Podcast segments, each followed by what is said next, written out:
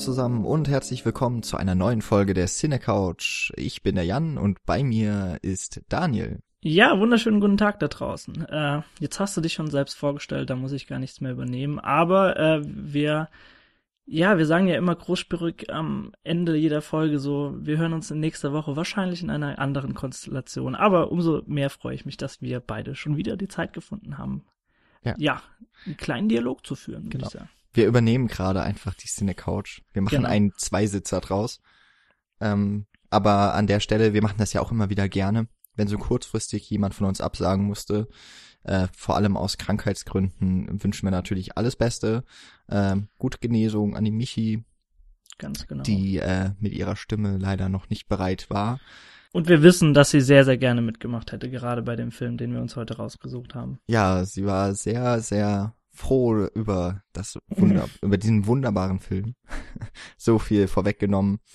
Ähm, bevor wir aber gleich über Raiders of the Lost Ark sprechen, Jäger des verlorenen Schatzes von 1981. Äh, kurz eine Ankündigung noch einmal.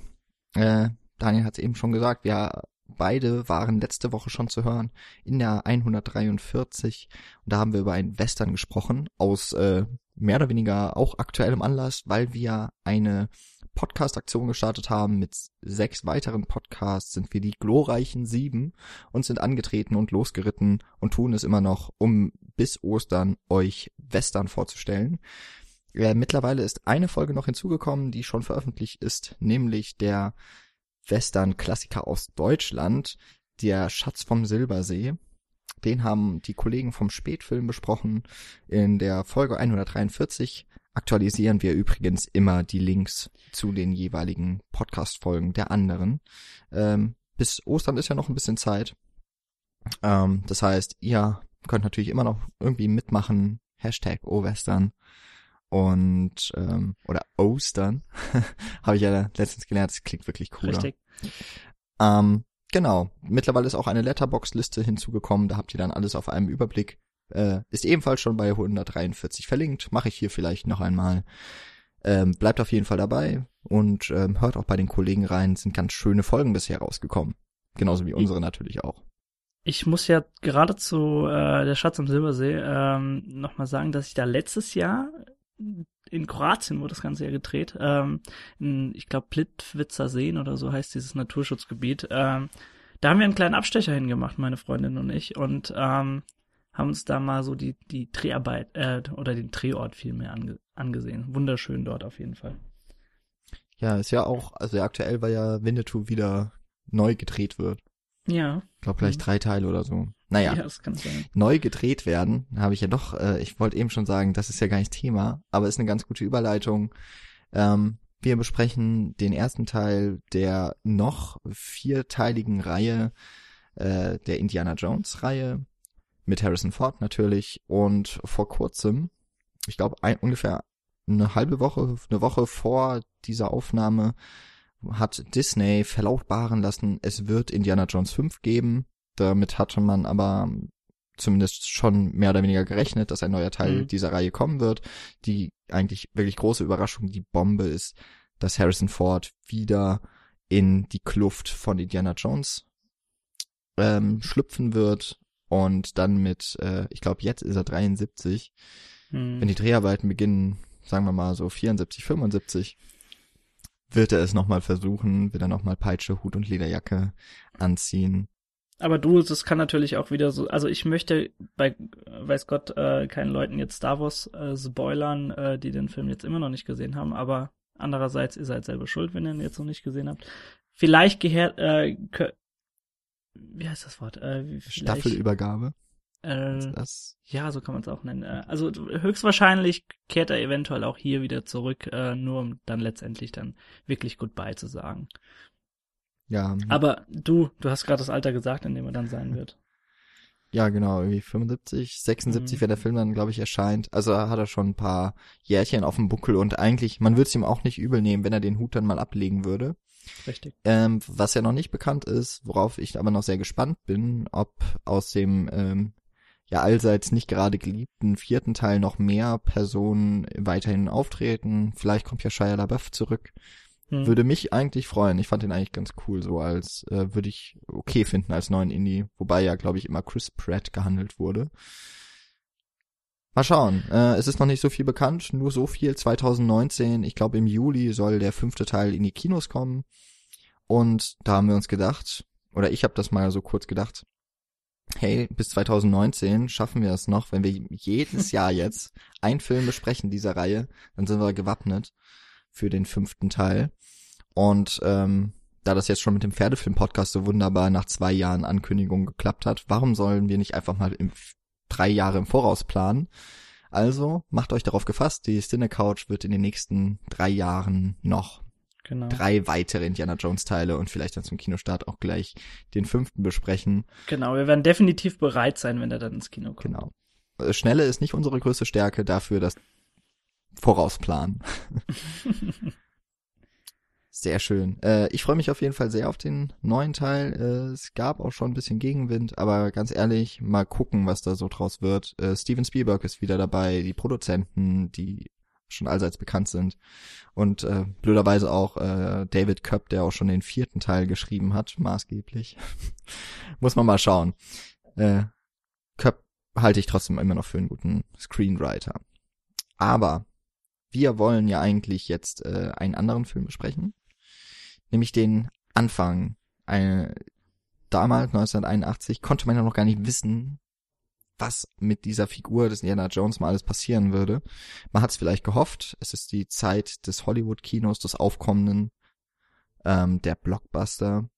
Wir haben zwei sehr große Namen, die hinter der Kamera vor allem mit Indiana Jones verbunden werden, nämlich Steven Spielberg und George Lucas. Und George Lucas hatte dann gleich noch den Drehbuchautor Lawrence Kasdan mitgebracht von Das Imperium schlägt zurück. Und der bleibt genau. eben ja nicht alleine von Das Imperium schlägt zurück, ist natürlich auch Harrison Ford mitgewandert, der dann, ja, seine zweite riesengroße und wichtige Rolle, mit der er auf ewig verbunden sein wird, äh, ja, das erste Mal eingenommen hat. Mm, für die, nennen wir es mal, 0,0001 Prozent der Menschheit die nicht weiß, was in Raiders of the Lost Ark passiert, würde ich dich kurz, äh, Daniel, bitten, den Film zusammenzufassen. Ja, selbstverständlich. Das geht auch äh, sehr, sehr schnell, selbst für die Leute, die ihn nicht kennen, äh, weil da eigentlich ist das äh, eine sehr, sehr wilde Achterbahnfahrt, auf die man sich einfach einlassen muss und äh, nicht viel davon wissen muss. Dennoch, jeder, der trotzdem so ein bisschen Input an die Hand möchte, bevor es jetzt äh, auch bei uns so auf die, auf die wilde Achterbahnfahrt geht. Und zwar, äh, wir haben ja schon mehrfach jetzt benannt, Harrison Ford, wer kennt ihn nicht, als Indiana Jones, mit Abenteuerhut, mit Lederjacke und mit Peitsche.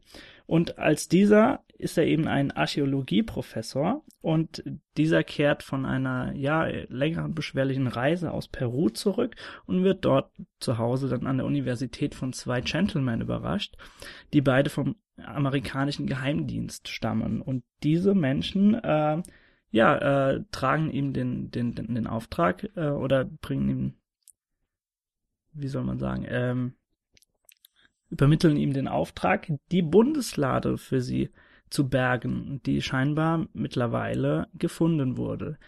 Das Problem ist, äh, die Zeit sitzt, sitzt ihm so ein bisschen im Nacken, denn die Nazis sind auch dran. Und ähm, der Sage nach besitzt die Bundeslage wirklich so dermaßen große Kräfte, dass jede Armee, die sie besitzt, ähm, unendlich stark wird. Und äh, deswegen soll er sie natürlich vor den Nazis bergen. Und äh, mehr muss man dazu eigentlich auch jetzt erstmal nicht wissen. Richtig. Der Film spielt, äh, ich glaube 1936, es wird einmal eingeblendet.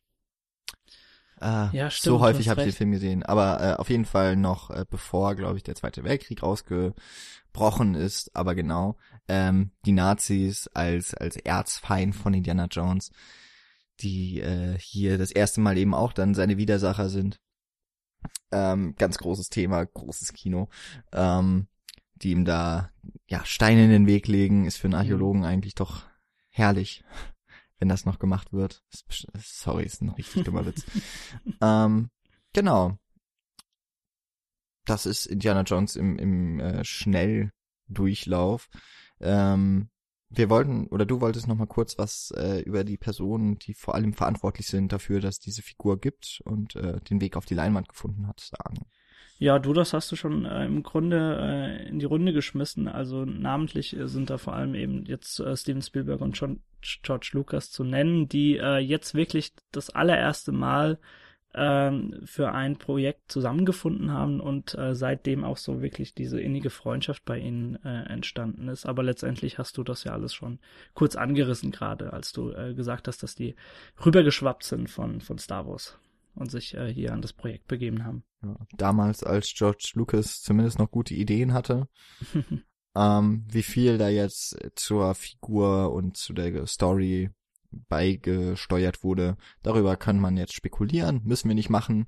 Wir nehmen aber den fertigen Film sehr gerne und wollen mal so ein bisschen besprechen, warum Raiders of the Lost Ark oder einfach nur kurz Raiders, ich glaube, damit können wir ein bisschen Zeit sparen, ähm, für mich ist es zumindest ein, ein absoluter Lieblingsfilm. Ähm, wahrscheinlich fast so häufig gesehen wie die alte Star Wars Trilogie, äh, damals auf ausgenudelten VHS-Kassetten äh, als kleiner Bub.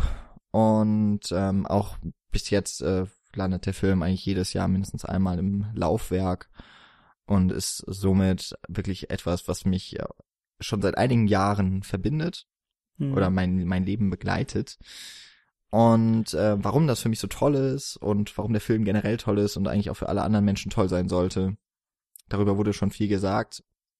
Äh, unter anderem auch, die wollte ich ja auch noch erwähnen, äh, bei unseren Kollegen von der Wiederaufführung, deren Folge ich auch noch verlinken möchte, dann äh, in der Folgenbeschreibung. Die haben auch über Jäger des verlorenen Schatzes gesprochen, den sie da frisch in einer restaurierten Fassung äh, in einer wunderbaren Projektion ja, wir sind sehr neidisch hier auf der Sinne Couch, müssen wir nur mal nebenbei sagen. Ja, ich hoffe ja so ein bisschen, dass jetzt vielleicht diese Restauration noch ein bisschen durch Deutschland tourt. Und vielleicht ähm, bekommen wir sie auch nochmal hier irgendwo mhm. im Rhein-Main-Gebiet, Raum Frankfurt zu sehen. Ich hoffe da einfach mal, fingers crossed. Ähm, genau, das heißt, die haben da auf jeden Fall auch nochmal die Kinoerfahrung mit reingenommen und äh, reden auch schon sehr schön über den Film. Wir versuchen das äh, hoffentlich jetzt ein bisschen äh, so zu arbeiten, dass wenn man beide Folgen gehört hat, alles weiß. Also das, wir versuchen da jetzt so zuzuarbeiten oder noch abzurunden, neue Themen zu erschließen, wie auch immer. Genau. Ich glaube, worüber, wo man sowieso nicht dran vorbeikommt und vielleicht sollten wir diesen großen Elefanten erstmal aus dem Raum schaffen, ist Indiana Jones, ähm, der hier noch nicht im Titel steht. Das, also ich glaube zumindest, nee, auch im deutschen Titel ja nicht ähm, dass wir vielleicht erstmal ihn als Figur, als ja, als Idol, als Held, wer auch immer ist, als Charakter vielleicht erst einmal ergründen. Und von dort aus, wenn wir das erstmal geschafft haben, wenn wir das aus dem Weg geräumt haben, dann glaube ich, äh, können wir ganz gut noch den Film weiterhin mhm. auseinandernehmen. Ja, es ist also allein schon beeindruckend zu sehen, dass äh, so im Nachhinein, nach den vielen, vielen Jahren, die jetzt äh, ja rum sind, seit, seitdem es den Film gibt, dass du letztendlich äh, Indiana Jones in der, in der allerersten Szene, in der du ihn wirklich gar nicht siehst, aber so dieses, dieses Ikonische, was ihn im Grunde ausmacht, also den, den Hut, die Lederjacke, die Peitsche, das eigentlich nur hinten projiziert per Schatten auf der Wand sehen musst und du fühlst schon dieses Kribbeln und diese, diese Gänsehaut und ähm, allein das ist sowas, was den, den Film wirklich auszeichnet, dass er das überhaupt geschafft hat und selbst ähm, Du hast ja jetzt gesagt, du hast, du teilst eine sehr, sehr große Faszination für den Film. Äh, bei mir war das immer so einer dieser Klassiker, die so, als ich äh, noch ein kleiner Bub war, äh, so Tag ein, Tag aus äh, über den Fernseher geflimmert sind bei, bei, meinen Eltern. Und dann hast du hier mal eine Szene aufgeschnappt und da mal eine Szene aufgeschnappt. Und als du den Film dann tatsächlich das erste Mal gesehen hast, ähm, kam dir alles im Grunde schon bekannt vor. Ähm, weil er eben gerade so ikonisch in, in, sehr, sehr vielen Szenen ist. Und, ähm, und selbst wenn man jetzt diese, diese, diese absolute Faszination jetzt nicht teilen möge, ich, ich finde nach wie vor ein super guter Film, ähm, dennoch muss man sagen, dass, dass der Film einfach so prototypisch für vieles äh, steht und auch so dermaßen vieles äh, ergründet und generiert hat, dass man allein, allein darüber schon stundenlang diskutieren kann. Und ähm, da ist Indy, da gehört Indy natürlich äh, als der Charakter, sollen wir ihn Anti-Helden nennen, sollen wir ihn Helden nennen, ich weiß es nicht. Vielleicht können wir das auch jetzt in der Diskussion ergründen. Auf jeden Fall ist es kein Charakter, was ich auch sehr, sehr interessant finde, wenn wir jetzt generell einfach mal auf den Beginn des Filmes eingehen möchten. ein, eine Persönlichkeit, die nicht über eine Stunde oder anderthalb Stunden diese klassische Heldenreise durchmachen muss und dann so langsam aufgebaut wird. Weil Indiana Jones, Harrison Ford als Indiana Jones, wird dir von Beginn an innerhalb des Films so als fertiger, fertiger Charakter an die Hand gegeben. Und das finde ich sehr, sehr erfrischend einfach. Ja, er ist von Anfang an patent. Er ist derjenige, der den Plan hat. Ähm, was man am Anfang in einigen wenigen Szenen eigentlich dann oder in, einem, in einigen wenigen Aktionen schon vor Augen geführt bekommt. Äh, dort mhm. ist er ja um so ein Idol äh, aus einem aus einer Schatzkammer zu bergen und dass er eben schon so weitsichtig ist oder schon so viele Grab äh, Gräber besucht hat oder eben ja doch Gräber sind's ja ähm, dass er äh, vorher sich Sand mitnimmt äh, in einen Sack ähm, abfüllt und man weiß als Zuschauer noch gar nicht, wozu hm. das äh, mal Nütze sein könnte, äh, was er dann eben nutzt, um eine Falle möglicherweise nicht auszulösen, was ihm trotzdem nicht gelingt. Und das ist eben eine so, eigentlich ist das schon so ein ganz schöner, ähm, so ein schöner Kniff, um diesen Charakter zu beschreiben. Er ist eigentlich, er ist klug, er weiß, was er tun muss, ähm, er ist sehr erfahren und trotzdem geschehen eben dann doch schon mal die unvorhergesehenen oder die unbeabsichtigten Dinge. Mhm. Äh, in dem Fall dann eben, dass er, obwohl er noch dann so abschätzend vor diesem, von diesem Idol sitzt oder hockt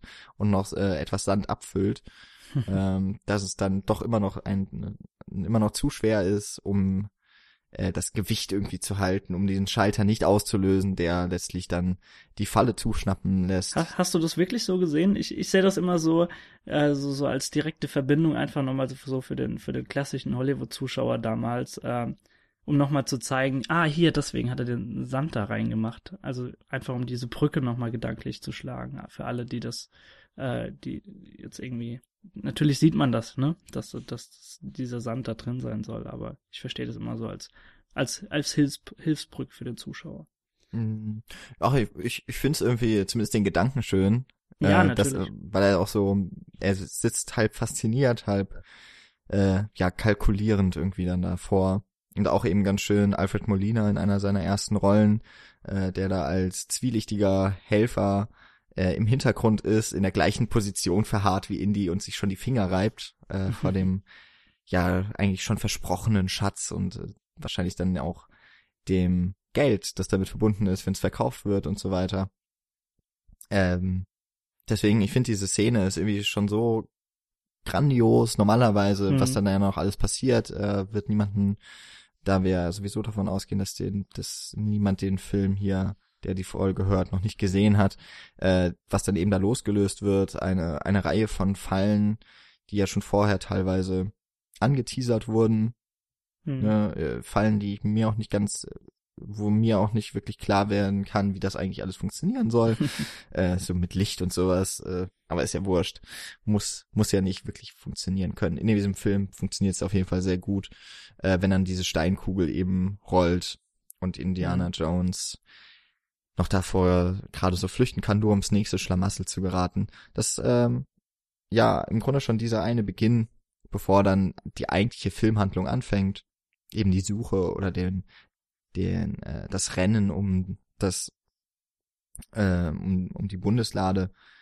hat man eigentlich schon so alles drin, was den Charakter irgendwie mhm. als Ganzen zeigt. Selbst schon seine unheimliche Angst, seine einzige Schwäche vielleicht vor Schlangen ähm, ja, hat man da schon mal alles so abgehandelt.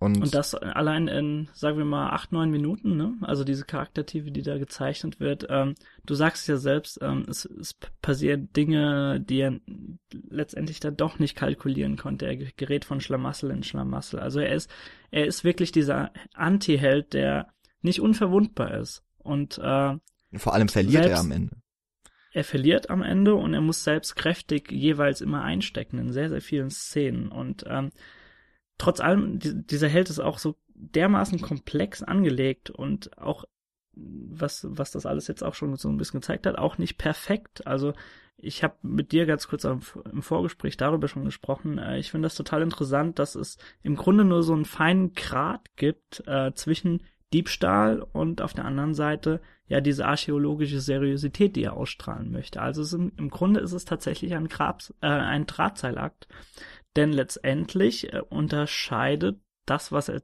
tut, äh, ihn von den Schurken, von denen er sich immer abgrenzt, eigentlich nur das Motiv. Und sie möchten das ganze, den ganzen Kram verhökern und er macht das Ganze so aus diesem historischen Interesse heraus. Es Allerdings gehört in ein Museum. Es gehört in ein Museum und nicht in diesem hier, äh, ja, also ich habe ich hab das hier nicht zu ehren, was die Maya hier vielleicht mir mal hingestellt haben. Ich darf das klauen. Und allein das ist auch schon so, so, ja, eine schöne Pointe, die da letztendlich schon in den ersten sechs, sieben Minuten äh, ja für den Zuschauer äh, gesetzt wird und all das so in der, in, in der Anfangssequenz und das ist einfach wunderbar. Das gibt's sehr, sehr selten. Genau. Ähm, wir lernen ihn als Draufgänger, als Actionhelden kennen und in der nächsten Szene in der Normalität wieder verhaftet, ist er dann eben der, ja, genau. der etwas schrullige Professor, was ja auch ein, ein so ein Verbund ist von zwei Eigenschaften, die, die man eigentlich eben auch nicht erwarten würde, aber er ist ein Experte auf seinem Feld, sowohl was die Theorie anbelangt, was in den späteren Teilen, also vor allem auch in Teil 3, finde ich noch verstärkt ähm, dann erst gezeigt wird, ist aber dann ja erst hier mal in zwei Jahren. Ähm, und aber auch, dass, dass er als Professor so ein bisschen auch, äh, weiß nicht, er wirkt auch dann fehl am Platze vielleicht, weil man ihn eben erst in der Lederkluft und in ja. der Bredouille gesehen hat. Und dann lässt er sich aber auch von einer seiner ähm, wie nennt man das, von einer seiner Studentinnen so, lässt er sich dann, lässt er sich dann aus dem Konzept bringen, weil sie eben schöne Augen macht oder schöne Augenlider. Ja, wortwörtlich. Genau. Ähm, also er fühlt sich so ein bisschen fehl am Platze, wie du sagst, und fühlt sich unsicher in dem Ganzen und das, so das, was ihn ausmacht, die zweite Haut, ist tatsächlich eher die Lederjacke als der, als der feine, maßgeschneiderte Anzug. Genau. Ähm, aber ja, man kann ihn eben auch schön sehen im Verbund mit dem großen Widersacher, den er in diesem Film hat. Es sind natürlich zum einen die Nazis, ähm, mhm, was, genau. was auch zu einem, was eigentlich immer ganz fest verbunden war mit Indiana Jones, aber vor allem eben mit der alten Trilogie, obwohl da eben im zweiten Teil ja auch keine Nazis auftreten. Ähm, ist es hier noch eben so, es gibt so ein paar, ich würde mal sagen, es gibt so drei Bösewichte, die so ein bisschen herausstechen. Da müsste ich jetzt allerdings von dem einen noch, also der eine ist Belloc, das ist der äh, Archäologe, der Grabräuber, Franzose, der ihm schon in Peru den Schneid abkauft. Ähm, dann gibt es noch den Dietrich, heißt er, glaube ich. Na, mal grad gucken. Äh, nee, ja, kommt hin, glaube ich, oder? Äh, hätte ich mal vorher besser rausgeguckt. Äh, naja, auf jeden Fall gibt's den einen, äh, den bösen, den, diesen bösen, fiesen, äh, sadistischen Nazi, der auch dann noch die äh, Frau, die wir gleich noch besprechen, natürlich die Marion, ähm, foltert oder versucht zu foltern, äh, der so ein bisschen die Fäden in der Hand zu haben scheint. Und dann gibt es noch einen, mit dem sich Indiana Jones, also sagen wir, ich, ich sag's mal gerade so, äh, mit Belloc ist er so auf einer ideellen Ebene verbunden, oder auf einer intellektuellen, mit äh, dem Dietrich steht er in so einem ideologischen Kampf. Er, Indiana Jones steht natürlich für den guten Westen, der Nazi auf der anderen Seite für den Anti, äh, für, den, für den Faschismus. Ähm, und dann gibt es noch so diese körperliche Auseinandersetzung, hat er natürlich mit mehreren, aber da gibt's vor allem noch diesen einen großen, äh, klatzköpfigen ähm, Nazi-Offizier, mit dem er sich einen Faustkampf äh, mit dem er sich einen Faustkampf erlaubt an einem Flugzeug. Auch eine sehr ikonische oder eine sehr, sehr bekannt gewordene Szene, mhm. die ich übrigens von früher gar nicht kannte. Der Film ist ja ab 16 und ich kannte nur die ab 12 Fassung. Sehr lange. Und das war rausgeschnitten dort, ja? Äh, ja, diese, das äh, Blut, das dann noch auf ja, die, okay. auf die äh. Fenster, auf den, auf die Windschutzscheibe mhm. oder wie auch immer man das nennt, dann aufs Cockpit vom Flugzeug ähm, spritzt. Das war auf jeden Fall immer rausgeschnitten. Okay, ich kann, also ich kann mir denken, dass einiges rausgeschnitten Ja. Also ich, ich habe ihn auf jeden Fall nicht mehr so dermaßen brutal so in Erinnerung gehabt. Äh, teilweise auch, wenn es dann tatsächlich dann an die Öffnung der Bundeslade geht und äh, die Special Effects, die da dann benutzt werden, das, äh, was mich so ein bisschen so an ein, zwei Szenen in Shining auch erinnert hat. Ähm, hatte ich alles nicht mehr so im Kopf, hat mich aber positiv überrascht, ja.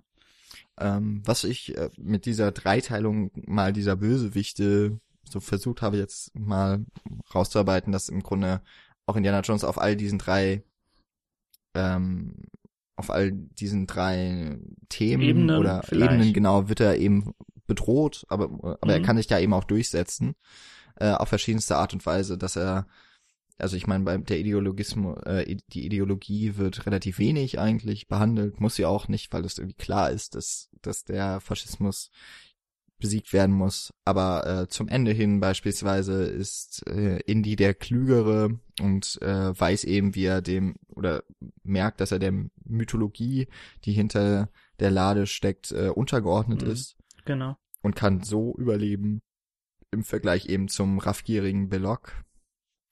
Und äh, auch bei im Faustkampf ist er eben letztlich der Klügere. Äh, er weiß seine ja seine Schwächen irgendwie dann doch richtig einzuschätzen und kann ja sich in der Situation irgendwie so durchschlawinern. Was er, was eigentlich sowieso das ist, was er am meisten tut. Irgendwie kommt er halt immer so mehr stimmt, oder weniger ja. durch, äh, weil er auch ein bisschen Glück hat, äh, häufig eben auch Hilfe zur Seite steht. Äh, selbst wenn er im betrunkenen Zustand äh, Ärger sucht in Kairo, äh, wird er gerade noch äh, von seinem, von den Söhnen und Töchtern seines guten Freundes gerettet. Generell etwas so, was finde ich ganz wichtig ist irgendwie bei Indiana Jones. Er ist jemand, der häufig verliert, in, äh, der häufig auf einen echt tiefen Punkt kommt und dann entweder sich eben, eben selber aufrafft oder aber trotzdem doch noch äh, in den wirklich wichtigen Momenten auf die richtigen Freunde setzen kann. Mhm. Was aber auch so ein bisschen tatsächlich auch an Harrison Ford ähm, ja festmachbar ist. Also ich habe ihn auch so wenn, wenn du über ihn als, äh, als Han Solo nachdenkst, äh, ist er im Grunde auch nichts anderes, ne? Also er, er hat ein freches Mundwerk, kann das, weiß das einzusetzen in sehr, sehr vielen Situationen und äh, setzt sich oftmals eher so ein bisschen, ja, mehr schlecht als recht durch und schlawinert sich, wie du sagst, durch. Ähm, und das ist, das kann man auch so ein bisschen an Harrison Ford ausmachen, die, die, diese Kennzeichen. Und das ist einfach, das passt einfach wunderbar, wie du sagst, hier auch in Raiders of the Lost Ark. Ähm, genau, das, was hier vielleicht noch so ein bisschen mitspielt, gerade wenn man jetzt vielleicht das Mundwerk von ihm noch reinpacken in die Diskussion, äh, ist so, ja, diese, jede Menge trockener Humor, der, der da auch mitschwingt. Ähm, aber da können wir, wenn du möchtest, auch gerne nochmal separat drauf zu sprechen kommen. Ja, ja, auch äh, im Verbund mit vielleicht auch der Gewalt ist teilweise der Humor ja mal trocken, mal ist er comichaft überzeichnet. Ist eigentlich ganz interessant und mir ist eben noch so der Gedanke gekommen, dass es das vielleicht gar nicht immer so passend ist. Aber äh, ja, kommen wir vielleicht gleich noch drauf. Hm? Ähm, würdest du noch was über Belloc sagen wollen oder wollen wir gleich zu Marion ähm, wir, wir können das eigentlich ganz äh, charmant verbinden, das ganze Thema, weil Belloc ja dann tatsächlich dann nochmal eine, eine größere Rolle spielt, auch was Marion angeht. Ähm, wollen wir vielleicht erstmal Karen Allen aufgreifen, dann können wir immer noch auf Belloc ganz kurz eingehen. Genau, ja, machen wir mal. Immerhin Karen Allen, die einzige bisherige, das einzige bisherige Indie-Girl, das in zwei Teilen der Reihe vorkam. Ja, und äh, unsere Heldin, kann man fast schon sagen, Marion, ne? Ähm, ist nicht wirklich die übliche Jungfrau, also nicht diese tatsächliche Damsel in Distress, die wir in sehr, sehr vielen anderen Filmen haben. Sie ist im Grunde tatsächlich praktisch veranlagt, ist, ist eine sehr sportliche Frau, die sich meistens selbst aus der Patsche zu, hilf zu helfen weiß. Das, was eben, das, was vielleicht ihr großer Vorteil tatsächlich dann gegenüber Indie ist.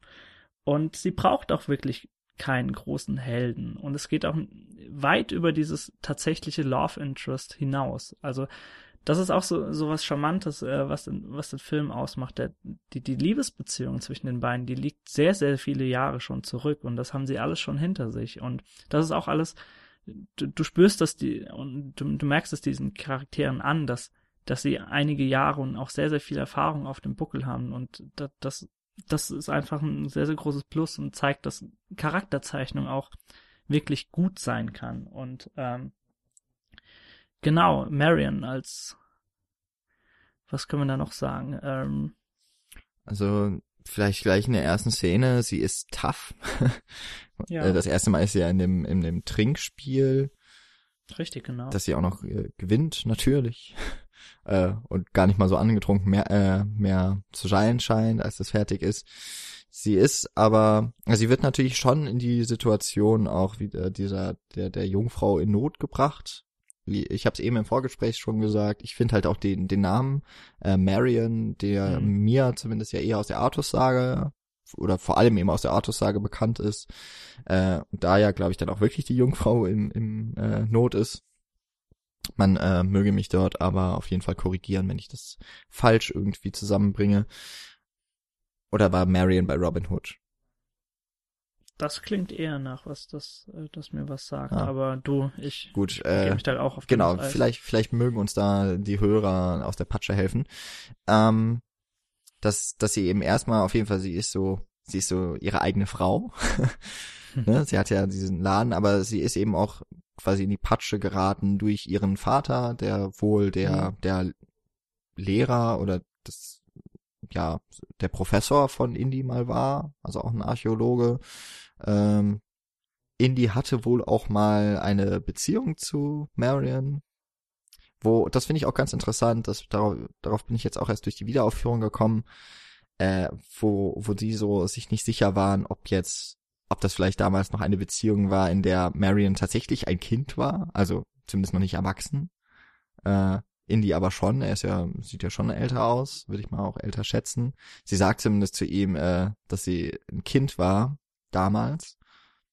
Und sie ja von ihm eigentlich so im Stich gelassen wurde und vielleicht aber eben auch ein bisschen mehr. Vielleicht haben die wirklich mhm. noch eine viel tragischere Beziehung hinter sich. Äh, ist ein bisschen spekulativ, ist mir auf jeden Fall vorher noch nie aufgefallen, aber ähm, durch diesen Input, den ich durch die Wiederaufführung hatte, hm. habe ich dann auch noch mal so ein bisschen hinterfragt. Ja, was interessanter Punkt. Ich ich äh, interpretiere das immer so als ja vielleicht so die erste große Liebe von ihr. Ähm, ja, so hatte ich es eigentlich auch immer. Genau, und er eben so als, als Schambolzen, der er nun mal ist, der dann nach, nach einiger Zeit dann doch seiner Wege zieht und, und sie dann letztendlich verlassen hat. So interpretiere ich das Ganze eigentlich immer. Ja. Ähm, und na gut, sie gerät dann ja trotzdem irgendwie, das wollte ich ja noch sagen, so immer in diese Situation. Sie muss ja schon gerettet werden, ist immer auch mit der Bundeslade so im, im Zweigespann irgendwie immer so treibendes Element für Weiß ich aber dann trotzdem in den einzelnen Szenen natürlich dann doch zu helfen. Also gerade ja. wenn wir auch auf die auf die erste Schlägerei dann in ihrer Kneipe äh, zu sprechen kommen. Also ähm, im Grunde dieses Zweiergespann, was sich dann mit Indy äh, ergibt äh, durch sie, äh, oftmals muss sie ihn tatsächlich dann eher aus der Patsche helfen, wenn sei es, wenn sie irgendeine Flasche auf dem Kopf oder äh, zertrümmert oder dann doch äh, die, zur, zur Schusswaffe greift und dann eingreifen muss. Genau, das finde ich nämlich auch ganz toll, dass äh, eben auch Indy von von Marion gerettet wird. Und deswegen, das ist auch dann so etwas, das das ist in den späteren Bond, äh, jetzt bin ich schon bei Bond, äh, bei den späteren Indie-Filmen eigentlich nicht mehr so, dass da noch so eine wirklich äh, nahezu gleichberechtigte Frau mhm. äh, in dieser Rollenhierarchie irgendwie auch noch mit auftritt. Und deswegen war auch Marion immer so mein Favorit bei den bei den Girls, die er so an Land zieht. Zudem, ähm, dazu kommt natürlich, dass Karen Allen natürlich eine unfassbar schöne Frau ist. Gut, das, das haben, da müssen sich dann die anderen allerdings auch irgendwie nicht verstecken. Das stimmt, das stimmt, aber, aber ähm, sie hat was sehr was. Natürliches auch trotzdem. Noch. Ja, genau. Ähm, der, der, äh, dass mir Bond gerade so über die Lippen gekommen ist, ist tatsächlich auch nicht ganz unbeabsichtigt. In der Situation war es natürlich schon. Aber im Grunde ist ja Indiana Jones so auch äh, ein, ein James Bond Verschnitt, sag ich mal. Also äh, von der Art und Weise, wie dieser Film aufgebaut ist, ähnelt er eigentlich auch schon James Bond. Er bekommt einen Auftrag von oberer Stelle. Äh, er begibt sich auf Reisen, auf Abenteuer, ähm, häufig exotische Orte. Er bekommt noch eine Frau an seine Seite gestellt. Aber was halt die beiden ganz krass unterscheidet, ist, dass Harrison Ford eben nicht der Gentleman ist. Nicht der britische, wohlerzogene hm. Gentleman, sondern eben der raue, auch mal ja mit flotten Sprüchen, äh, der einfach mal drauf losmacht und guckt, wohin ihn der Weg führt oder wie er aus dem nächsten Schlamassel wiederkommt, wenn er sich schon wieder irgendwie den Weg verbaut. Er ist äh, was raubeiniger und mhm. Vielleicht auch dadurch für mich als als Figur und als Charakter nahbarer und interessanter. Mhm. bringender auch in gewisser ja. Weise. Ich zu dem Thema, was du gerade ansprichst, äh, da kommt mir jedes Mal wieder diese eine Szene in den Kopf, wenn wenn er dann tatsächlich, ich, ich weiß es nicht, wo das genau ist, äh, ich glaube auf diesen Märkten dann, wenn er dann verfolgt wird oder so, wenn, wenn sich diese Masse da äh, aus, also also wenn dieser Platz frei gemacht wird mhm. von der Masse, alle drängen sich zurück und dann kommt dieser Typ, der dieses, diesen Säbel schwingt wie verrückt und er guckt sich das alles ein paar Minuten an und holt seine Pistole einfach raus und knallt ihn nieder und geht einfach weiter. Und äh, das ist so, so, ja, das ist Indiana Jones, weißt du? Genau. Äh, übrigens dann eben auch so eine der Szenen, ich habe es auch von Anfang an mal erwähnt, wir lassen so diesen ganzen Trivia-Kram raus, äh, kennt bei der Szene, glaube ich, sowieso jeder. Ähm, das Ganze wurde ja irgendwo in Tunesien oder so gedreht, schlechtes Essen, schlechte Verdauung von allen und so weiter. Ähm, aber das ist dann eine Szene, die wurde irgendwie auch, äh, die ja wohl nur eher zufällig passiert ist und dann aber in jedem Film eine gewisse Varianz findet. Hm. Äh, werden wir in den nächsten Jahren immer wieder drauf zu sprechen genau. kommen. Also ist, das finde ich immer ganz schön, weil bei so Reihen, wenn sich solche kleinen Kleinigkeiten irgendwie immer durchziehen, äh, gibt es im größeren und im kleineren eben bei diesem Franchise. Äh, Belloc steht ja irgendwie so dazwischen, ne? Zwischen äh, Marion und äh, ja. Indy. Er steht ihnen tatsächlich auch im Weg, weil er ist ja auch, also man muss erstmal sagen, er ist eigentlich schon ziemlich charmant, hat ähm, bis auf so die, diese ganz äh, seltsamen, ich sag mal, ja, schon verrückten Ausmaße, die er schon mal annimmt. Äh, ich muss da gerade an seine Fratze auf jeden Fall denken am Ende, wenn er so lacht und hm. wahrscheinlich die Erleuchtung gerade irgendwie erfahren hat. Ist er ja eigentlich schon ein, ein charmanter Typ, bei dem man auch sagen würde, ja gut, ihm geht es eben vor allem um die Wissenschaft und dann ist auch jeder Mittel zum Zweck recht. Eben auch mit dem großen Feind, mit den Faschisten zusammenzuarbeiten, mhm. deren, deren Glauben und deren Ideologie er nicht teilt.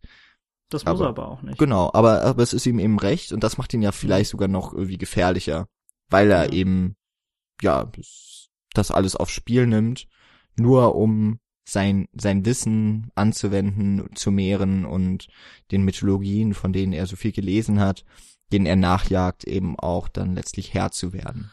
Ist auch so der Einzige, der Indie äh, in Sachen Redegewandtheit so ein bisschen auf die Stirn bieten kann, ne?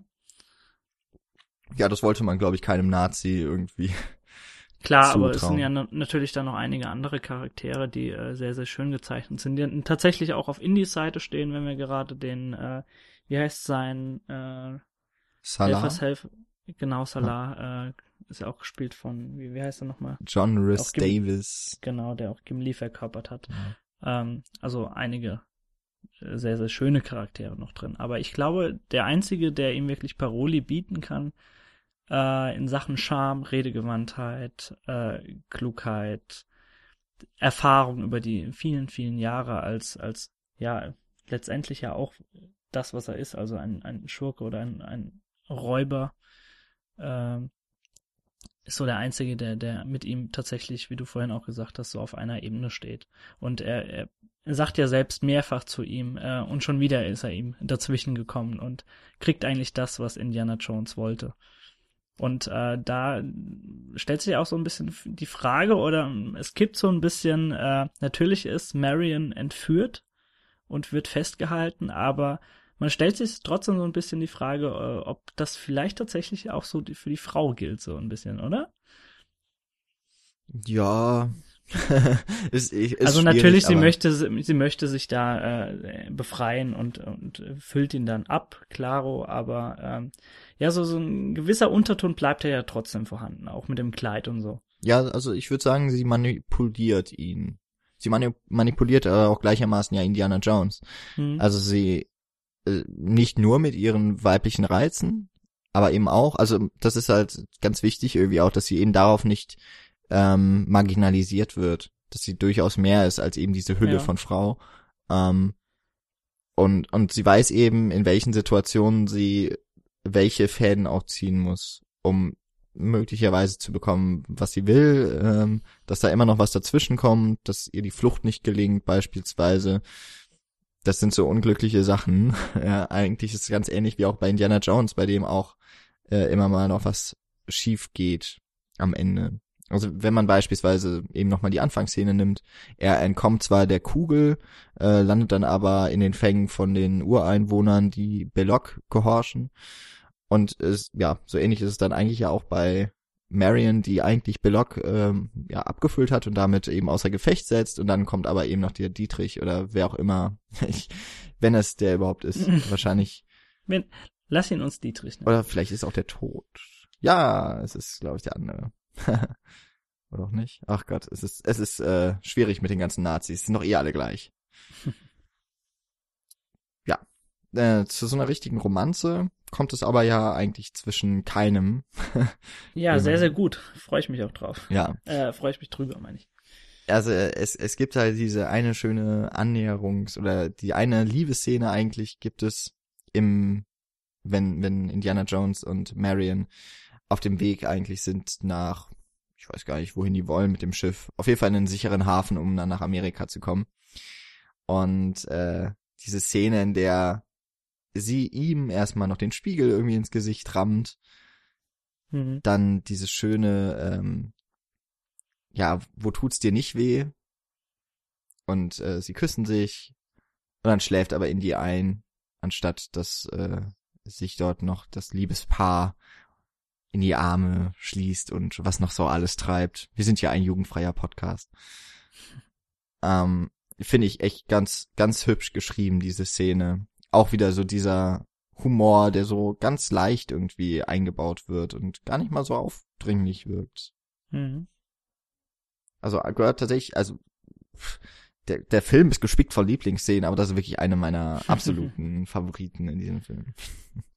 Ja, es geht, es, er geht auf jeden Fall, äh, was, was diese Romanze angeht. Äh, natürlich äh, flammt die so ein bisschen wieder auf, aber der Film geht, äh, was ich auch nach wie vor sehr, sehr schön finde, da sehr subtil dran und äh, zeigt auf, was vielleicht in Zukunft kommen könnte wieder, äh, wenn sie so wieder zu diesem eingespielten Team werden, was sie vielleicht sogar auch noch nie waren. Man, man kann es ja auch sich äh, nur äh, spekulativ so ein bisschen denken, aber es ist äh, definitiv eine sehr, sehr schöne Szene und auch mal anders gelöst als in anderen äh, Hollywood-Klassikern.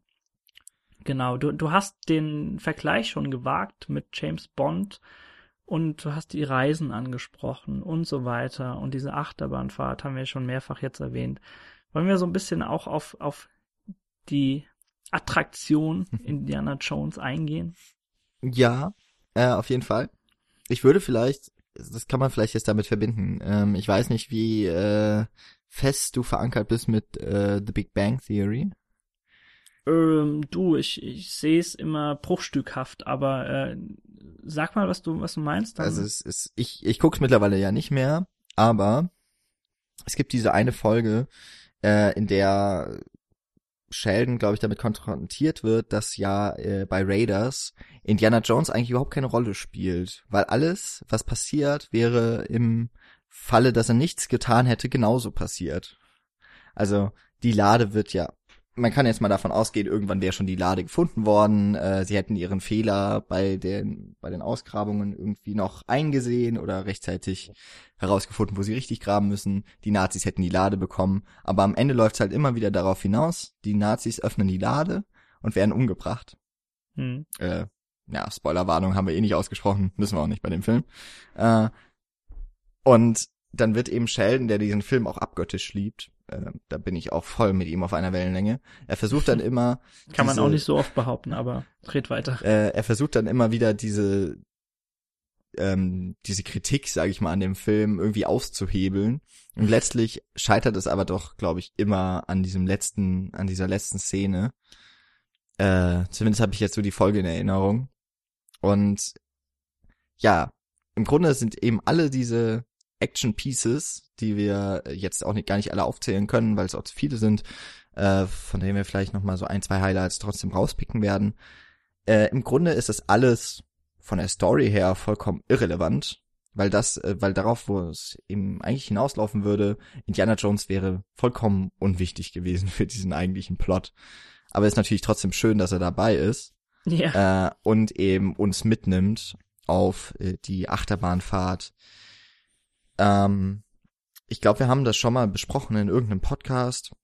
Wahrscheinlich haben wir auch schon mal den Text verlinkt. Äh, ich nenne ihn aber trotzdem nochmal. Wir haben ja Filmwissenschaft studiert, beziehungsweise wir beide studieren ja immer noch. Ähm, und einer der ersten Texte, soweit ich mich entsinnen kann, war der von Tom Gunning Genau. den ich auch noch mal rausgeräumt, äh, rausgepackt hatte, tatsächlich für meine Bachelorarbeit. Insofern ist er auch gar nicht mehr so weit in der Ferne in meinem Gedächtnis. Der Text heißt Cinema of Attraction und äh, er spricht da vom primitiven Kino oder er schreibt über das primitive Kino, kann man ja auch noch mal nachlesen, sind glaube ich nur Mhm, acht genau. oder zehn Seiten. Äh, ist auch frei verfügbar, wird von uns verlinkt. Ähm, er schreibt über das äh, frühe Kino und dass sich eben äh, vor allem auch so in der Zeit der Avantgarde mehr auf Attraktionen, genau, also so auf das, das, Events. das, das ehemalige Spektakelkino, könnte Genau. man vielleicht also benennen. das, das äh, Film vom Jahrmarkt kommt Genau. und letztlich aber eben auch, dass sich der Film so weit entwickelt, dass er selber zur Attraktion, also dass das, dass nicht mehr nur noch das äh, Sehen von bewegten Bildern eine Attraktion ist, sondern auch das, was passiert, wird zur Attraktion. Und das frühe und auch heutige Hollywood-Kino und äh, also mit frühe, äh, ich meine jetzt die Blockbuster so, die Hollywood-Blockbuster, so wie eben Star Wars und auch und vor allem die Indiana Jones-Reihe, sind halt sehr perfekte Beispiele dafür, was äh, gemeint Mhm. ist mit diesen Events, mit den Sensationen oder eben den Attraktionen, weil ähm, also du hattest, glaube ich, den Film ganz am Anfang eben auch mit dem dem Begriff Achterbahnfahrt jetzt hier beschrieben. Es geht halt immer mal auf und ab, aber wir wissen, also wie eben die Achterbahn, es geht mal hoch, wir wissen aber nicht unbedingt, wann es mal runter geht äh, mit äh, mit Saus und Braus. Und diese Anspannung, die hat man halt eben von jeder Szene zur nächsten, äh, wann es denn wieder den Absturz gibt, beziehungsweise eben dann umgekehrt in dem Film, in der Action, wann es da den nächsten Höhepunkt zu erklimmen gibt. Und äh, ja, mit Indiana Jones jagen wir von einem Abenteuer zum nächsten. Ja, das ist eine sehr, sehr schöne Umschreibung auch so vielleicht für die ganze, für die ganze Reihe letztendlich. Aber ähm, du hast schon recht, also das sind wirklich Action Pieces. Ähm, ich ich, ich kenne sogar viele Leute, die ähm, mittlerweile sagen bei solchen Filmen, gerade wenn wir jetzt mal Star Wars oder, äh, oder äh, Indiana Jones ansprechen, äh, die kennen die Filme so dermaßen auswendig, dass, äh, dass sie teilweise dann wirklich von Szene zu Szene springen, weil sie einfach diese, diese Actionfahrten sehen möchten. Also habe ich gerade letztens mit, mit ein, zwei Leuten drüber gesprochen, als es dann doch nochmal um Star Wars ging, um die ganz, ganz alten. Ähm, und äh, das ist, ich weiß nicht, ob man die Action Pieces so als nice to have und äh, auch dieses dieses niederschmetternde äh, Argument, was was Sheldon entgegengeschmissen wird, äh, dass Indiana Jones vielleicht tatsächlich dann sogar nur nice to have ist in in seinem eigenen Film. Aber es funktioniert einfach auch so wunderbar. Also die Action Pieces äh, sind sind einfach wunder wunderbar in diesem Film und äh, du du bist einfach sehr froh, dass summa summarum so so so was wundervolles da inszeniert wurde. Ich weiß nicht, sollen wir vielleicht noch ein, zwei Szenen nochmal ansprechen? Also Ich, einige ja. sind ja sicher jetzt schon so ein bisschen äh, zur Rede gekommen, aber hast du jetzt vielleicht so die eine Szene, die du sagen würdest, ähm, wenn wir da vielleicht jetzt die, die, die Steinkugel rausnehmen würden, vielleicht noch was anderes? Ähm, eine nur ganz kurz. Ähm, ich denke mal, die LKW-Verfolgungsjagd, die, die können wir gleich noch mal ganz kurz auch nur besprechen, weil Ja, äh, auch die, die guckt man sich an und immer wieder an und, und hat jedes Mal Spaß damit. Aber die ist äh, auch wieder noch, äh, finde ich, ganz wichtig für diesen gesamten Film irgendwie. Ähm, überhaupt diese gesamte Kairo-Sequenz dann, nachdem die Lade gefunden ist. Ähm, die andere ist, da, da möchte ich nur kurz ähm, erwähnen, die in ähm, Marions Bar, wenn dann die Schießerei losgeht und was ein krasser Aufwand hinter dieser Szene auch stecken muss. Ähm, es ist ja eigentlich nur ein Set. Es ist relativ übersichtlich, gerade im Vergleich dann zu dem, was in Kairo aufgefahren wird. Aber äh, was ich ganz großartig gemacht finde, ist da die Continuity, weil dort ja im Hintergrund der gesamte Schuppen anfängt zu brennen. hm. Und da irgendwie den Überblick zu behalten, äh, immer dieses kontrollierte Feuer irgendwie noch zu haben, die Choreografie dazu abzuspielen, den Schnitt beizubehalten, dass das alles zusammenhängend wirkt und spannend ist, dass man den Raum irgendwie trotzdem total erfahren kann und dass da so, dass sich da so viel abspielt. Das fand ich wirklich ganz großartig. Deswegen, also da äh, Kudos an die Filmmacher. das ist, das ist richtig großes Kino. Ähm, und die LKW-Verfolgungsjagd ist halt, ja, wahrscheinlich ist das eine der besten Action-Szenen, die jemals gedreht wurden. Ja, also du hast auch zu dem Zeitpunkt, äh, wir befinden uns ja jetzt äh, Anfang der 80er, hast du sowas auch echt noch nicht gesehen. Also ähm, passt gerade ganz gut. Wir haben ja letzte Woche äh, noch einen Western besprochen. Äh, die, in die Reihe passt auch Stagecoach ganz gut. Äh, werden vielleicht einige Kenner des Genres schon mal gehört haben oder äh, schon gesehen haben. Ähm, da geht es im Grunde letztendlich auch einen ganzen Film um, um eine Kutschfahrt von A nach B und äh, da ist auch eine, eine ganz, ganz grandiose Verfolgungsjagd äh, dabei, die sich ja die, die Mannschaft dort ähm, mit den Indianern äh, liefert. Und das hat mich so ein bisschen hieran erinnert. Äh, vielmehr hat mich das hier an Stagecoach erinnert, wenn man es genau nimmt. ähm, ja, aber was soll man dazu noch sagen? Also diese Szene, du, merkst gar nicht, dass du die ganze Zeit äh, ver vergisst zu atmen. Also so geht's mir auf jeden Fall jedes Mal bei der Szene, wenn er sich dann tatsächlich dann auch unten an dieses Auto dranhängt und äh, ja von von Sprosse zu Sprosse so fast schmeißt und letztendlich dann sogar noch mit der Peitsche hinten festmacht und dann darüber wieder aufs Auto geht. Also ähm, selten sowas gesehen, gerade wenn wir von den 80ern sprechen, frühe 80ern. Ja, ich finde diese Szene auch so toll, noch einmal, äh, weil sie den Charakter so super irgendwie zusammenfasst. In dem Fall muss Indy sich jetzt schon selber aus der Patsche helfen. Da hat er mal niemanden zu seiner Seite. Er muss gegen eine Übermacht antreten, ganz mhm. wichtig. Ähm, er reitet ja auch erst mit einem Pferd hinter den ähm, hinter den Wagen hinterher, hinter den Lastern. Dann kann er diesen den einen wichtigen Laster eben auch mit der Bundeslader äh, an sich reißen. Kapern, entern. Entern, ja, kapern, genau, wenn man noch äh, die die Piraten oder nautischen Begriffe mit reinnimmt. Ja. Ähm, und dann wird er ja angeschossen und dann kommt dieser eine äh, Nazi eben durch und äh, kann ja Indy auch sogar aus dem Wagen schmeißen und dann wird er noch hinter dem Wagen hinterher äh, gezogen oder er kann sich so noch gerade festhalten mit der Peitsche. Da ist er wirklich so auf dem tiefsten Punkt angelangt und er kämpft sich dann halt nochmal zurück. Und das ist so grandios. Und da, man ist dann auch, ja, man ist einfach so gefesselt, weil der arme, unser armer Held, der, der nicht perfekt ist, aber dem man, der so sympathisch ist, mit dem man mitfiebert, wird so fertig gemacht und dann kann er sich eben nochmal rächen. Ähm, eben an dem einen Nazi, der ihn da verprügelt hat, nochmal mhm. ganz fies, wo, wo dann diese eine äh, Gewaltszene kommt, die glaube ich auch ausgeschnitten war, ganz sicher in der Zwölferfassung, wo dann noch der, äh, also der Nazi wird ja auch aus dem Auto geschmissen und dann kommt er unter die Räder Übrigens auf die exakt selbe Weise wie er. Genau. Also er, er greift sich so vorne an dem Kühlergrill nochmal fest. Schafft's natürlich nicht. Hat so keine Peitsche dabei. Was lernen Richtig. wir daraus? Niemals ohne Peitsche aus dem Haus gehen. Oder zumindest nicht in eine LKW-Verfolgungsjagd. Und äh, ja, wenn er dann halt überfahren wird, dann kommt noch mal so kommen noch mal so die Arme und Beine irgendwie zum Vorschein, ja. was mehr einem einem gezeichneten Cartoon irgendwie äh, gleicht als ja tatsächlicher Gewaltdarstellung. Das finde mhm. ich fällt ein bisschen raus, stört mich aber trotzdem nicht. also, weil das auch das eine Mal, glaube ich, ist, wenn man noch vielleicht die Szene auch in der Bar nimmt, wo Indy ein Whisky bestellt, um äh, dann seinem Widersacher dann äh, Flasche auf den Kopf zu hauen. Mhm. Aber eigentlich ja, dieses cartoonige, ja, das, ist, das passt nicht so ganz rein. Macht nichts.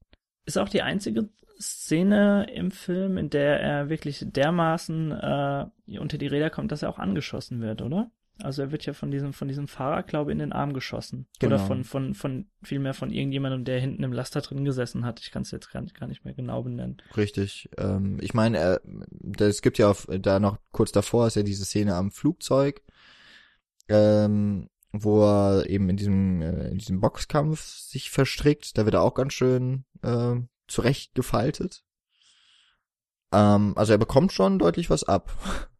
Auch wunderbar, ne? Als, als er tatsächlich eigentlich schon fertig ist in diesem Boxkampf und dann kommt eigentlich erst diese, dieses Muskelpack von Mann und äh, er guckt ihn eigentlich nur an und äh, denkt, also du hörst ihn denken, muss ich jetzt echt noch mal kommt, Leute, mhm. langt doch.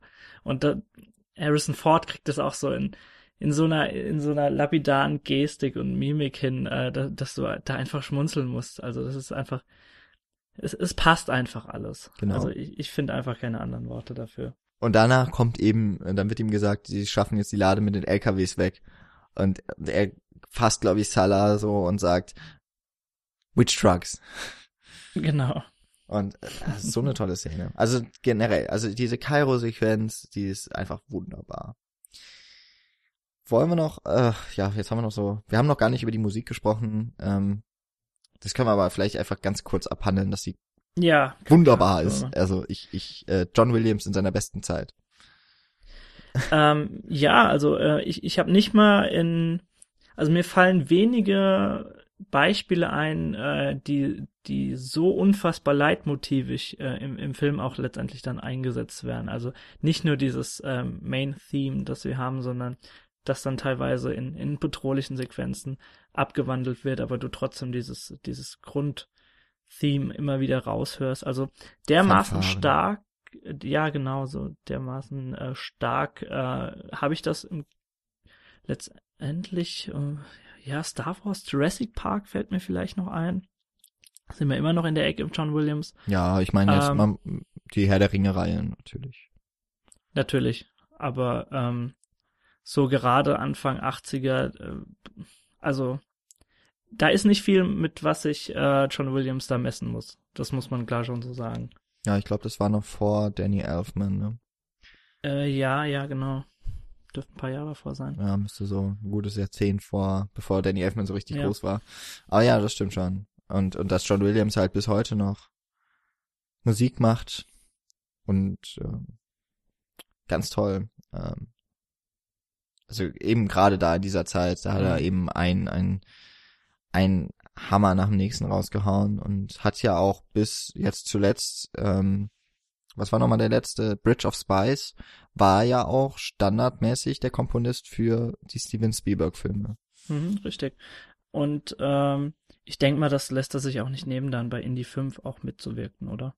Ja, hoffen wir mal, dass er so lange. Also ich kann es mir zu, ich, ich kann mir Indie zumindest nicht ohne ihn vorstellen. Ja, gut, die, die Musik ist natürlich ja schon aufgenommen. Also ich meine, ähm, so die wichtigen Sachen sind ja geschrieben. Vielleicht kommt noch mal, mal schauen, mit wem er sich diesmal messen muss. Ähm, schauen wir mal. Ähm, vielleicht kann man aber noch so äh, als als Überleitung zu noch einmal diesem Film, der eben jetzt in Planung ist, noch mal was äh, Grundsätzliches zum Anfang der Reihe sagen. Nämlich, mhm. ähm, dass ich so sagen würde, es ist eine ein Neubeginn eines Genres. Ähm, oder Raiders hat im Grunde den Abenteuerfilm nochmal neu definiert in dieser Zeit. Ja, also neu definiert, da stimme ich zu. Also eine, eine definitive Neuschaffung eines ganzen Genres ist es natürlich nicht. Also wir hatten Abenteuerhelme, äh, Helme sage ich, Abenteuerfilme hatten wir natürlich auch schon davor. Ähm, aber so eine, weißt du, so eine gewisse Machart, äh, die dort dann aufgekommen ist, äh, das ist natürlich definitiv so eine, ja, so eine neue Note, die dort reingebracht wurde. Ja, also zum einen natürlich ähm, ist es es ist auch ganz stark verbunden. Es, Indiana Jones ähm, ist jetzt eben eine Reihe mit eben Star Wars, die begründen die Blockbuster ähm, mit noch. Äh, vorher gab's ja, glaub, ja, Jaws war schon vorher. Ähm, und gleichzeitig aber bedient er sich natürlich auch anderer Filme. Also ich habe schon genannt, James Bond gab es damals natürlich schon. Und sowas, im Grunde ist jetzt Indiana Jones eben jetzt so eine amerikanische etwas äh, legerere Form davon. Ähm, ich habe Anfang dieses Jahres ein, ähm, einen wirklich ganz, ganz frühen Vorgänger von Indie und James Bond gesehen, nämlich ein Zweiteiler von Fritz Lang, Die Spinnen. Äh, relativ unbekannt, glaube ich, von ihm. Ähm, also von Fritz Lang kennt man ja eben eher Metropolis, haben wir auch letztens eine Folge zu gemacht, oder M, der auf jeden Fall noch zu besprechen sein wird, irgendwann mal in der Folge von uns. Und ja, da hatte man auch schon diese Reise natürlich um die Welt, ähm, an exotische Orte. man hatte das Abenteuer, man hatte eben irgendwie diese, diese Widersacher, man hatte die Jagd um Artefakte, aber das ist noch in einer ganz anderen Form erzählt und dargeboten, als Mhm. das jetzt eben Steven Spielberg macht. Das hatte, gut, wir reden hier von einem Film, der 60 Jahre vorher dann eben gedreht wurde. Das hatte natürlich auch nicht dieses Tempo, es hatte nicht diese Intensität, es hatte bei weitem auch nicht, auch Raiders ist jetzt kein, kein tiefgründiger, schürfender Film in seiner Handlung und in seinen ideologischen Moralvorstellungen, was auch immer. Es ist halt einfach Popcorn-Kino, super gemacht ist.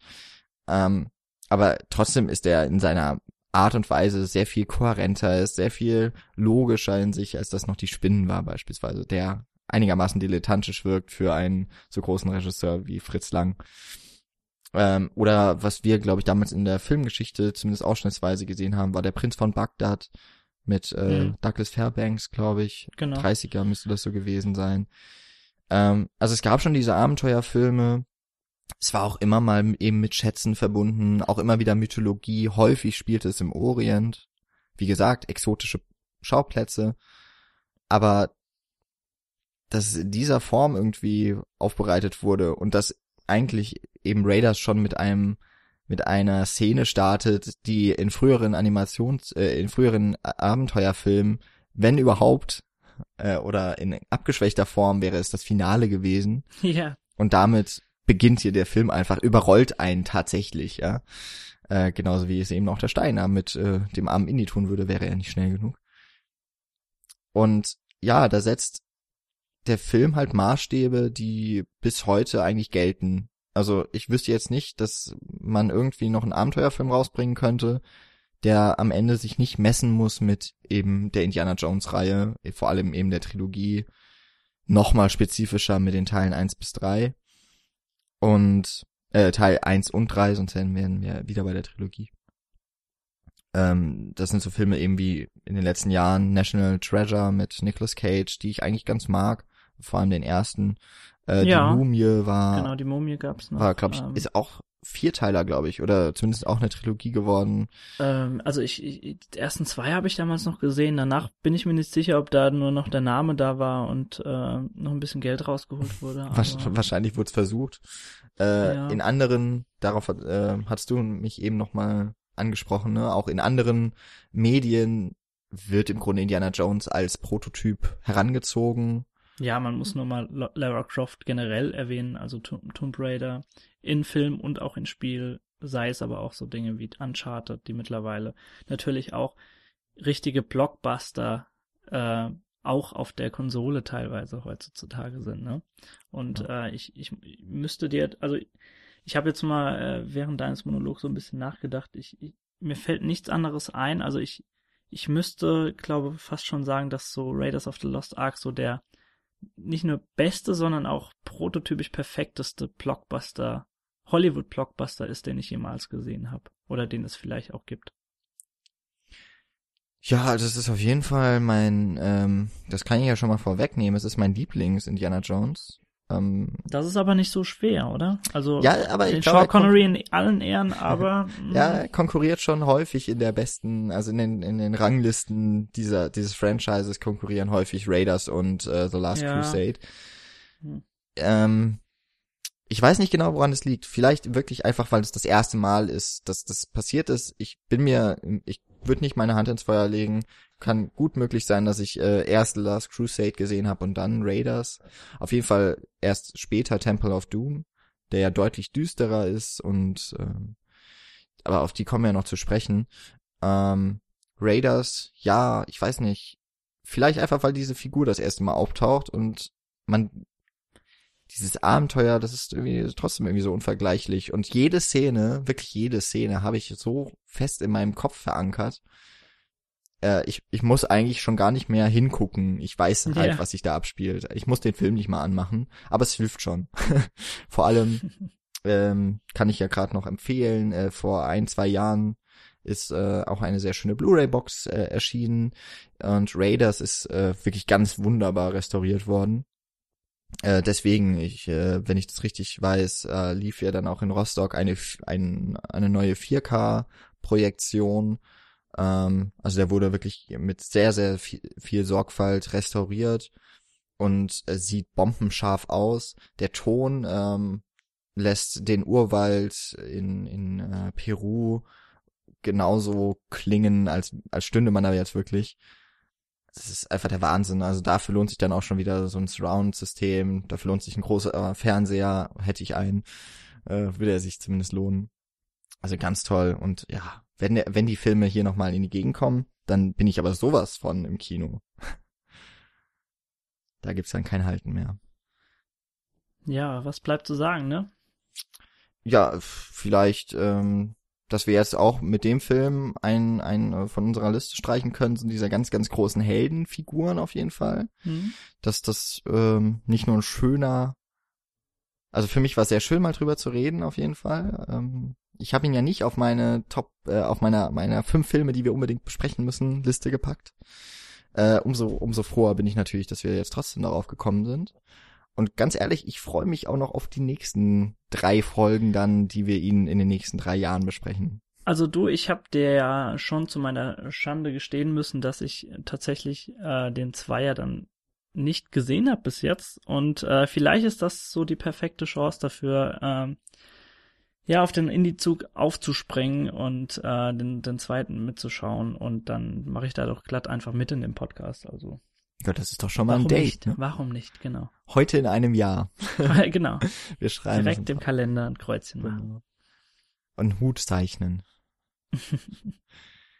ja, was kann man noch sagen? Ähm, wenn euch diese Folge gefallen hat, wenn euch generell gefällt, was, was wir so besprechen, dann, ähm, wenn ihr es noch nicht tut, folgt uns auf äh, jeglichen Kanälen, Abonniert uns bei iTunes, hinterlasst äh, vielleicht dort eine Bewertung, wenn euch das gefällt, was wir sagen.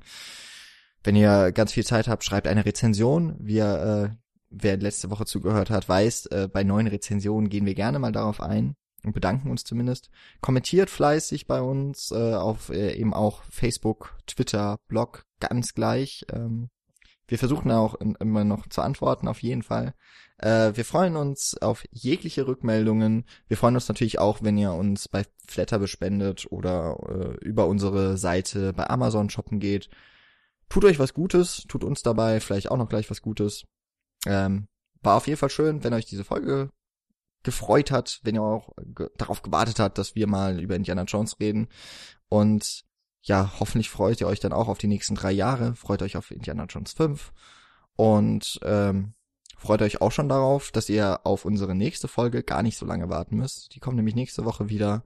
Dann vermutlich in einer anderen Besetzung. Mal schauen.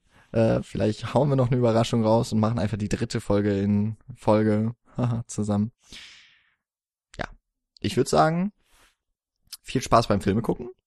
Äh, ein, schön, ein schönes Osterfest, wenn ihr uns jetzt ganz äh, zeitnah hört. Tschüss. Ciao.